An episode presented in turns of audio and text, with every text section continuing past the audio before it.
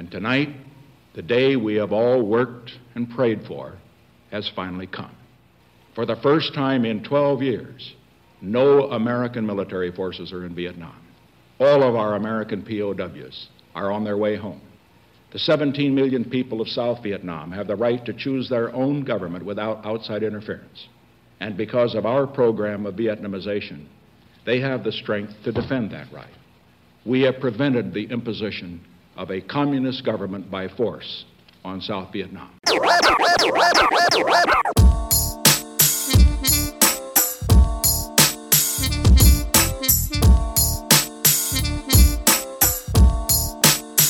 Habemos Julio. Bienvenidos a este espacio, donde hablaremos de lo que a mí me dé la gana. Les habla Julio Santana y en esta primera temporada conversaremos de historia de los Estados Unidos. Acomódate, ponte a lavar los platos, a organizar la casa, hacer ejercicio, lo que sea, mientras viajamos por el tiempo. Bienvenidos.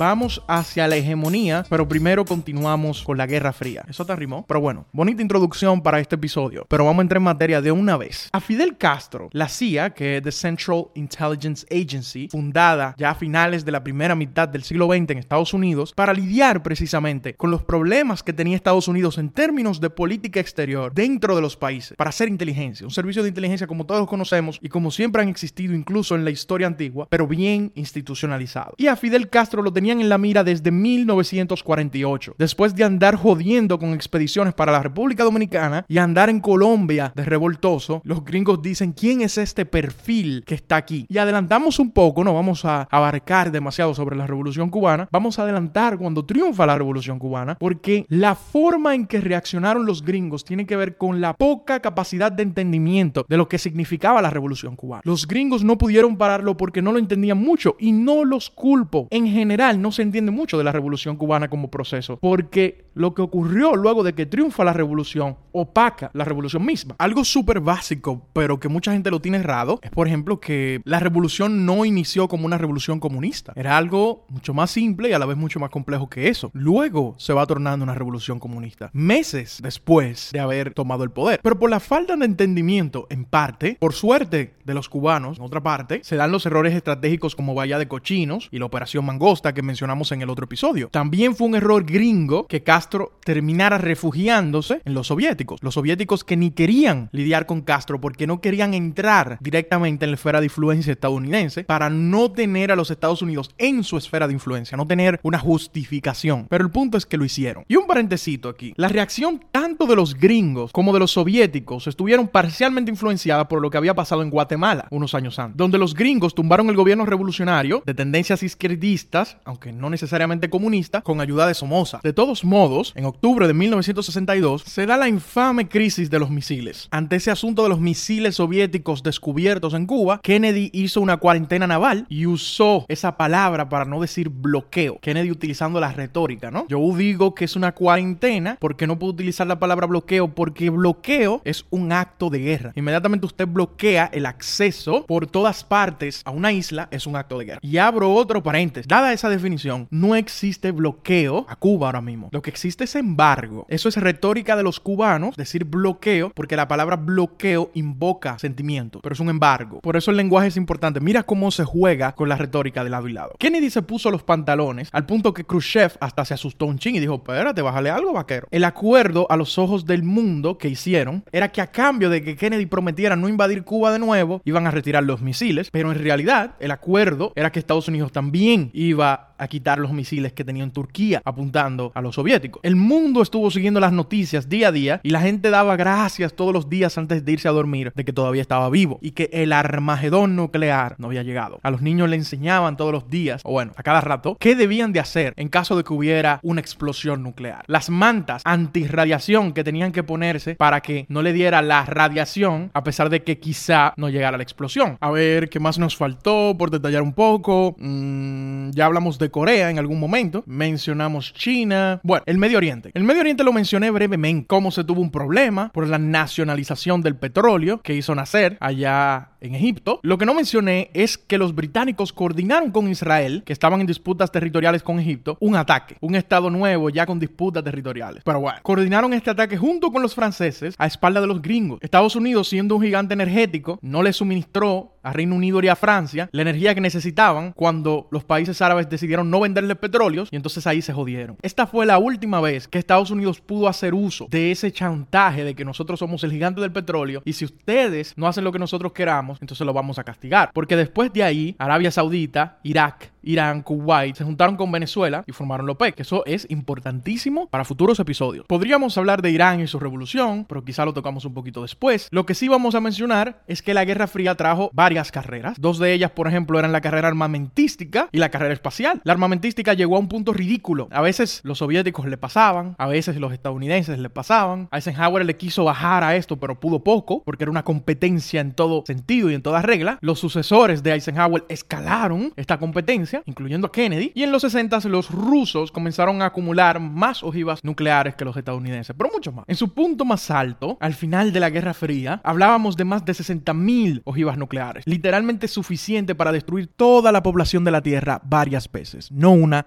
varias veces. Pero más allá de lo nuclear, ambos ejércitos se fueron en una carrera tecnológica para desarrollar distintas formas de hacer la guerra. Entre estas formas, por supuesto, estaba la inteligencia. Con eso de la CIA y en el caso de los rusos, de los soviéticos, la KGB. En cuanto a la carrera espacial, como parte de la nueva frontera, estaba la frontera final, que era el espacio. En 1957, los soviéticos pusieron el primer ser vivo, la perra laica, un viralata, si le decimos a los mestizos en la República Dominicana, es decir, un perro callejero de las calles de Moscú, montaron esa perra, coño, son un chinfeo si no lo pone así, y la pusieron a orbitar la Tierra. Supervisaron sus signos vitales a todo momento y la perra se murió cuando la nave se calentó. Cuatro años después ya pusieron luego al primer hombre en órbita terrestre, luego de que habían puesto ya varios animales distintos. Eisenhower había creado la NASA, pero Kennedy fue que le metió los cañones. Y ahí el proceso para poner un hombre en la luna comenzó. El que llegara a la luna primero iba a ganar la carrera. Y los estadounidenses entraron en esa discusión para ver quién realmente tenía la supremacía. Lo terminaron haciendo en 1969, por supuesto, todos se saben el cuento, cuando el Apolo 11 aterrizó, digo, alunizó, se dice así, ante una audiencia de más de 500 millones de personas a nivel global. Eso fue un trabajo de propaganda tremendo. Definitivamente Kennedy no se equivocó. Era importante la frontera final. La carrera espacial estaba ganada y Nixon es quien anuncia la victoria. Los deportes, bueno, esa no es mi área, pero las drogas se usaban muchísimo por ambos países para poder mostrar el nivel de los competidores. Y era importante a todo momento ganarle al contrario. Pero vamos a lo que vinimos, lo que escuchamos al principio del episodio en la siguiente sección.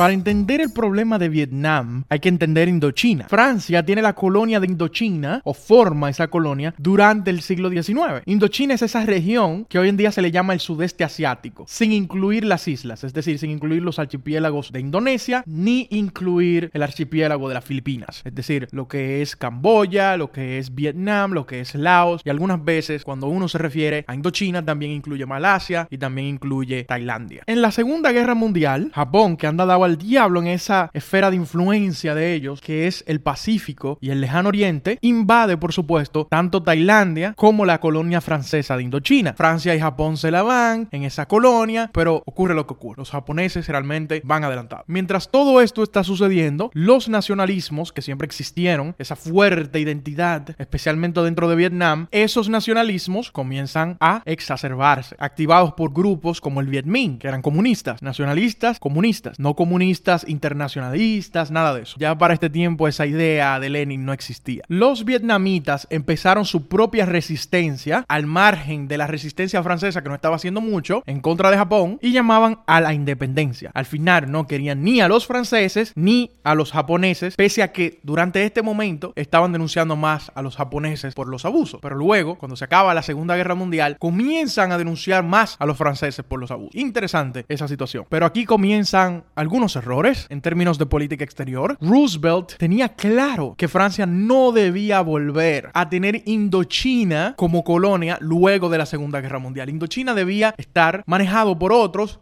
o lograr su independencia, pero preferiblemente manejado por otro. Así que Roosevelt le dio una llamada a su amigo Chiang Kai-shek, que es el líder histórico del Kuomintang, los fundadores de Taiwán, por decirlo de una forma, quien le dijo a Roosevelt, ni loco me meto yo en ese lío, ni muerto. Con Roosevelt muerto entonces, acaba la Segunda Guerra Mundial y Truman se enfocó en Europa, con eso de la doctrina Truman, con eso del plan Marshall, y se olvidó de esa vaina. Entonces, acabada la guerra, los revolucionarios asumen, pero por muy poco, porque los franceses vuelven, ya que los gringos y demás le dieron rienda suelta, vuelven junto a los británicos y rápidamente toman control de Saigón. Saigón, eh, como quien dice, es la capital del sur de Vietnam. Hay dos grandes centros en Vietnam. Al norte tenemos Hanoi y al sur tenemos Saigón. Los chinos, por otro lado, llegan avalados por los aliados y toman control de otras partes del país. Luego, en 1946, Francia y Ho Chi Minh, que era el líder de la República Democrática de Vietnam, que básicamente era el Estado comunista, el Estado aspiracional, porque no se había logrado tener ese Estado todavía, que estaba surgiendo de esos revolucionarios. Firman un pacto los franceses y Ho Chi Minh para que Vietnam del Norte exista. Vietnam del Norte era donde tenían control esos revolucionarios del Viet Minh, ese estado aspiracional que era la República Democrática de Vietnam, para que esa república existiera dentro de una Vietnam colonial francesa con ciertos niveles de autonomía, casi como un país independiente. Pero hubo rápidamente conflicto y se armó lo que fue la guerra indochina entre los franceses y esos revolucionarios. El sur estaba más controlado por los franceses porque tenían oligarcas católicos, ahí era un asunto más complejo. En un movimiento clásico de los poderes occidentales, Francia usa la figura del emperador de Vietnam, el antiguo emperador de Vietnam, para armar un gobierno títere en el sur. Pero los revolucionarios no se quedarían con eso. Ese, gobierno títere se llamaría el Estado de Vietnam, ese estado que surgió de allí, ¿no? Y en esta primera guerra de Indochina tenemos una lucha entre ambas partes, la República Democrática de Vietnam y ese Estado de Vietnam que realmente es un títere de Francia hasta 1954. Cuando los revolucionarios, a través de guerras de guerrilla, logran derrotar a los superiores franceses. También la guerra era impopular dentro de Francia porque nosotros no logramos bien estabilizar esta cuarta república y estamos por allá. Que eso es como una especie de premonición con lo que va a pasar en Estados Unidos. La victoria de los vietnamitas no fue de que una gran victoria. Así que el control no va a ser efectivo y ellos lo sabían. Así que se da la conferencia de Ginebra y ahora sí se parte oficialmente, no en un imaginario, el país en dos o la antigua colonia en dos. Al norte tenemos la República Democrática de Vietnam y al sur tenemos ese estado de Vietnam con influencia europea, especialmente francesa, y los europeos a sus otras colonias de Indochina, es decir, a Laos y a Camboya, le dan su independencia. Pero adelantemos un poco, ya que dimos ese contexto, a la Segunda Guerra de Indochina, o como le dicen los gringos, la Guerra de Vietnam. Es obvio que si estamos ya en los 50, estamos en la Guerra Fría. China comenzó a apoyar a Vietnam del Norte, porque ya China había triunfado esa revolución comunista, esa revolución maoísta, y debido a la debacle que hubo con Corea, que al final tuvieron que dividir la península en dos y tener un Estado comunista al norte y un Estado pro-occidente en el sur, debido debido todo ese contexto histórico tan reciente y tan latente, los estadounidenses le mandaron mucho dinero a los franceses, quienes eran que controlaban el sur, en esta aparente guerra civil entre el norte y el sur. Y digo aparente porque claramente no era una guerra civil por cómo estaban configurados los estados y por la influencia de otros estados en esta guerra. Un gran éxito o un acierto desde mi punto de vista de Eisenhower fue que decidió solo intervenir directamente en Vietnam si intervenían los británicos. Yo me meto ahí de lleno y no solo económicamente, si los británicos también se meten. Pese que muchos del establishment republicano querían que él se metiera, el hombre dijo que no. Cuando llega el acuerdo de Ginebra, que se divide, porque todo esto del rol de Estados Unidos estaba ocurriendo antes de la división oficial, Estados Unidos entonces lanza una campaña de polarización para que el sentimiento anticomunista, tanto en el mismo Vietnam como fuera de Vietnam, se intensificara. Era una guerra de inteligencia, de, de prensa, ¿no? De información. Los estadounidenses van entendiendo el poder de la información. Los comunistas comenzaron la opresión, por su parte, y haciéndose un mal favor,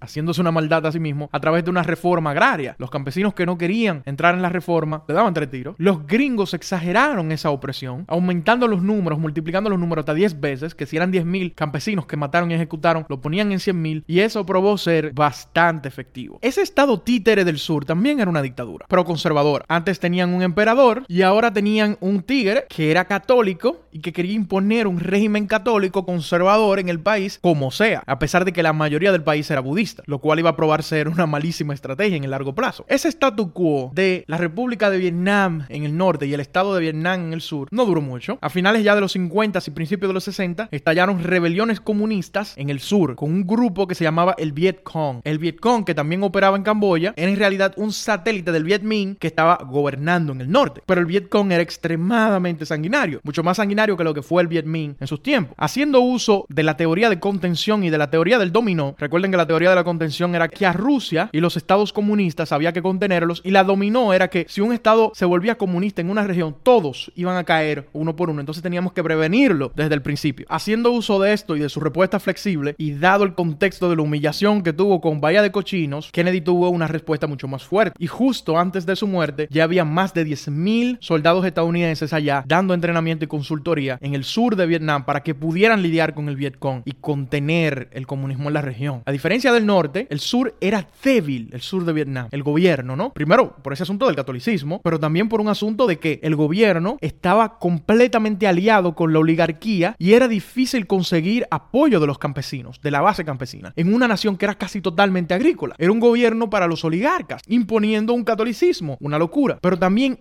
a nivel militar estratégico estaban flojísimos. Debido a esto, los gringos le dieron la espalda cuando grupos de la milicia querían tumbar ese gobierno. Los gringos hasta vieron la luz y dijeron, ojalá y que los tumben, a ver si lidiamos con un grupo de vietnamitas del sur que sean más efectivos. Y así, cuando hubo ese golpe de estado que mataron al presidente, los gringos felicitaron a los golpistas. Una especie de traición, pero ellos se lo avisaron. Le dijeron, si lo tumban, nosotros no vamos a hacer nada, porque ustedes lo que son una balsa de loco. Con Kennedy muerto entonces, llega Lyndon Baines Johnson y escaló la guerra mucho más. Y aún más luego del incidente del Golfo de Tonkin, el Golfo de Tonkin. Algunos apuntan que esos supuestos ataques que hicieron los grupos comunistas a los estadounidenses fueron ataques de falsa bandera para realmente tener una razón de guerra e incrementar la presencia militar tanto en tierra como en aire. Ya sea que fue falsa bandera o no, eso está casi confirmado que al menos uno de los ataques fue falsa bandera, el punto es que los gringos incrementaron la presencia militar, especialmente a partir de 1965. Aquí es que Johnson cambia la estrategia y dice, bueno, ya tengo la razón de guerra, en vez de ayudar a los vietnamitas económicamente y con entrenamiento, vamos a hacer la guerra nosotros mismos. Los vietnamitas tenían suministros, tanto robados del sur, que se lo daban los occidentales, como suministros que le llegaban de China y de Rusia. Así que estaban bien armados, esos vietnamitas del norte, esos comunistas. Mientras que los gringos la tienen difícil porque tienen que aprender a lidiar con el terreno y a saber lidiar con las guerras de guerrilla, en las cuales ya esos vietnamitas del norte son expertos porque tienen unos 15, ¿qué 15? Unos 20 y pico de años peleando. Esa vaina de que esos tigres te aparezcan de repente en la selva y te entren a tiros y que tengan una trampa aquí, una trampa allá, desmoralizaba el ejército porque ni siquiera entendían cuál era el objetivo de todo esto. Estaban también los Tunnel Rats, que eran esos, esos soldados, tanto franceses como vietnamitas, pero especialmente gringos, que se metían por los túneles a pelear. Imagínense que usted se metía en un túnel que hicieron los vietnamitas para llegar de un punto A a un punto B en la selva y usted se mete por ahí con una pistola a encontrarse con ese vietnamita y entrarse a tiro con él. Eso era una locura. Los vietnamitas seguían tendiendo trampas y los gringos seguían cayendo. Y así llega la ofensiva de Ted, que de por sí era una trampa donde ellos dirigieron los gringos a un sitio, hacia allá, hacia las montañas, y luego tuvieron una campaña urbana atacando a las ciudades del sur. Incluso llegan tanto, penetran tanto en lo urbano, en la ofensiva de Ted, que llegan a Saigón y toman la embajada gringa. Eso fue un fallo tremendísimo de inteligencia y mostraban la sofisticación que tenían los vietnamitas, que todavía siguen siendo estudiadas en las escuelas militares, siendo algunos de los generales vietnamitas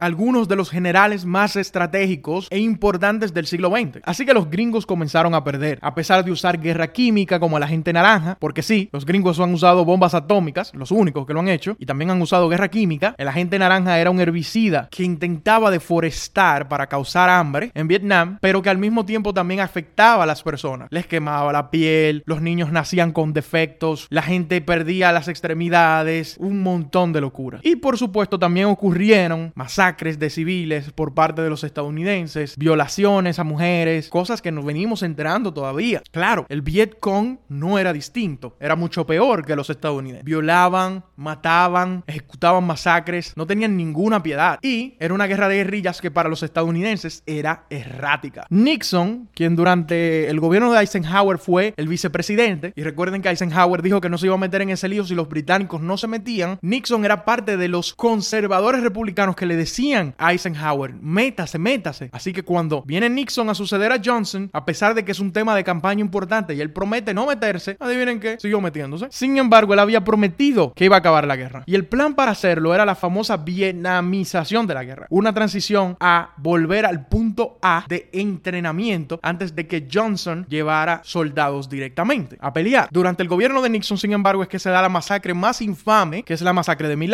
Google él. Y aquí, por presión de la gente, empieza un proceso de desescalada que termina con la caída de Saigón en 1975, en la que estadounidenses y vietnamitas al servicio estadounidense tuvieron que huir en helicópteros de Saigón porque los vietnamitas del norte y su brazo militar en el sur, el Vietcong, ganaron la guerra. Unos años antes, realmente, de que cayera Saigón, Henry Kissinger había logrado un camino de cese al fuego con los vietnamitas. Sí, ese mismo Henry Kissinger que increíblemente anda por ahí vivo, con 100 años, y todavía anda opinando sobre política exterior. Me gusta más decir Segunda Guerra de Indochina para referirme a todo lo que me referí, porque el lío también se cruzó para Laos y para Camboya. No solamente fue en Vietnam, Estados Unidos también estuvo incluido de manera intermitente en esos problemas que estaban ocurriendo allá, también con asuntos de comunismo, procesos parecidos. De hecho, Nixon, después de hablar de desescalar, también se metió en Camboya. Pero lo importante de todo esto es que entendamos el contexto de Vietnam y el impacto que tuvo Vietnam en la historia gringa a nivel doméstico. Así que veamos eso en la siguiente sección.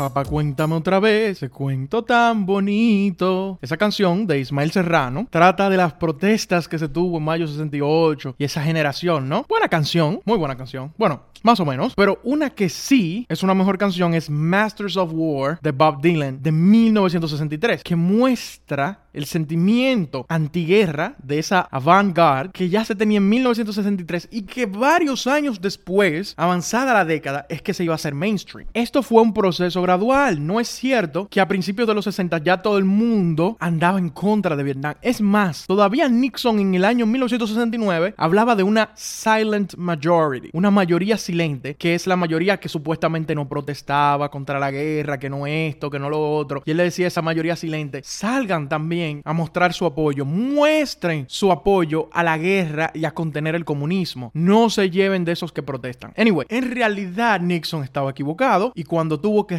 retirar las tropas de Vietnam y anunciarlo, como vimos al principio de este episodio, le dio la razón a esos jóvenes que supuestamente no eran parte de la mayoría silente. Pero el impacto fue enorme. El draft, eso de mandarle cartas a los jóvenes para que obligatoriamente, o no cartas, o sea, eso es un mandato de que usted tiene que ir a servirle a su patria allá afuera. Los jóvenes no querían ir. Muchos se mudaron a Canadá para no tener que coger el draft. Otros preferían ir a la cárcel porque si usted se negaba al draft, obviamente iba a ser penalizado. Y también se escuchaban cánticos como Hell no, we won't go. Hell no, we won't go. Mentira del diablo, nosotros no vamos para allá. Los veteranos llegaban también de allá de Vietnam a protestar la guerra o a vivir en depresión o a suicidarse, en el mejor de los casos, dirían algunas personas. Y así es que llega verano de 1968, después de todo ese ambiente de protesta contra la guerra. Recuerden los hippies, recuerden los estudiantes a favor de la democracia y todo eso que hablamos en el episodio anterior. Todo esto se combina y es parte de las protestas en contra de Vietnam. Todo eso se combina a nivel global. Esa nueva izquierda también, a nivel global, en verano de 1968, se tienen esas secuencias de protestas que retrata ya Ismael Serrano en esa canción. Papá, cuéntame otra vez. El famoso mayo 68 de Francia. En Estados Unidos, el ciclo electoral coincidió con esas protestas juveniles izquierdistas globales. Y la cosa se calentó todavía mucho más cuando un joven pro-Palestina se lambe a Bob Kennedy, lo mata. Y en este momento, mientras yo grabo esto, Palestina e Israel están en el medio de una guerra. mejor dicho, jamás e Israel en este momento. Bob era, Bob Kennedy, el representante de la juventud izquierdista que se encontraba alienada de los políticos tradicionales. Así que cuando muere Kennedy, hay que decir Bob Kennedy para no confundirlo con JFK, esa juventud alienada del Partido Demócrata se tira, o bueno, de la política en general, se tiran a la convención de Chicago, la convención demócrata, en el llamado asedio a Chicago, a protestar, a vociferarles cosas a los policías que estaban cuidando el recinto y esos policías pierden la paciencia y comienzan a golpear a los estudiantes y esa imagen vergonzosa le da la vuelta al mundo. Se arma ese tremendo desorden y estas acciones, en vez de ayudar a su causa, ayudan a que Nixon gane. Sin Vietnam, sin la muerte de Bob Kennedy, sin el asedio a Chicago, Nixon no gana de manera tan aplastante. Puede que hubiera ganado como quiera, pero no de manera tan aplastante. En el Congreso, el senador demócrata William Fulbright acogió el liderazgo para oponerse a la guerra. Aparecía en televisión a cada rato, condenando al presidente, tanto a Johnson como a Nixon, pero quizá más importante que todo eso, formó comités de investigación para la conducta ética de las tropas en Vietnam. No era de que, solamente yo lo condenaba, no. Habían acciones concretas en balances del poder, haciendo uso real del poder legislativo como lo manda la Constitución. Y un dato trivia ahí, ese mismo Fulbright, William Fulbright, fue el senador que llevó a la institucionalización de la beca Fulbright de intercambio cultural que muchos latinoamericanos logran obtener. El lenguaje de Hawks y Doves Hawks siendo los que pedían la guerra y Doves siendo las palomas de la paz. Eso es lo que significa Dove. Ese lenguaje ya existía, pero se intensificó durante la guerra de Vietnam. Y lo podemos ver mucho actualmente ese lenguaje. Un Warhawk, por ejemplo, es una Nikki Haley o un George Bush o un senador McCain, que en paz descanse, que siempre andaban buscando o promoviendo que Estados Unidos tuviera conflictos armados para defender sus intereses. Uno de los problemas mayores de Vietnam, fuera de toda esa oposición política y todas esas protestas, es que la gente no estaba en lenguaje abstracto u objetivos pequeños. Eso de luchar contra el comunismo. Pero dime cómo, qué es lo que vamos a lograr en específico con todo esto. Estamos combatiendo el comunismo, pero ¿por qué con vidas estadounidenses? ¿Por qué no apoyar a través de milicias vietnamitas? ¿Por qué con masacres? ¿Por qué con violaciones? ¿Por qué con el agente naranja? En Vietnam, los gringos tiraron más bombas que todas las que se tiraron en la Segunda Guerra Mundial y el gobierno, el Estado, mejor dicho, no tenía un control efectivo de los medios de comunicación, por lo cual había más transparencia. Y bueno, todo esto tiene repercusiones culturales y tiene repercusiones también en los movimientos sociales, porque muchas de las personas de los movimientos sociales andaban protestando en contra de Vietnam. Ya de por sí, el FBI bajo J. Edgar Hoover andaba persiguiendo todo el que tuviera, eh, todo el que fuera anti-statu quo. Por eso es normal que Nixon, que fue un propulsor del discurso de ley y orden, que Nixon ordenara al FBI y a la CIA, que se supone que la CIA operaba fuera de los Estados Unidos, que vigilaran a los activistas de cerca a través de lo que se llama la operación